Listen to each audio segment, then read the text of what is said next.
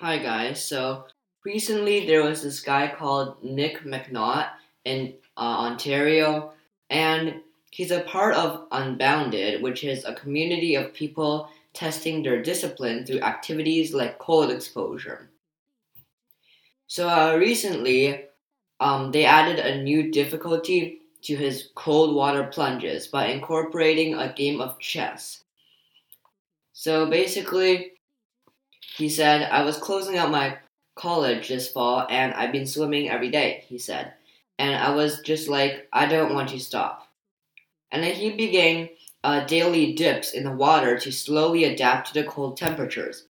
Eventually, more people began to join in. So there's around 50 people participating in the chilly plunges at different times, he said.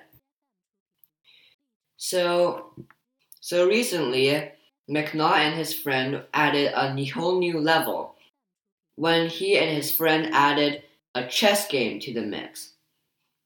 So he said, "We thought we were going to sitting we were going to be sitting there for at least five minutes. What's something that we can do that's socially distant that's also going to add another layer of mental fatigue?" They had a chessboard sitting nearby, so they climbed into holes in the ice set the board between them, and had a five minute game.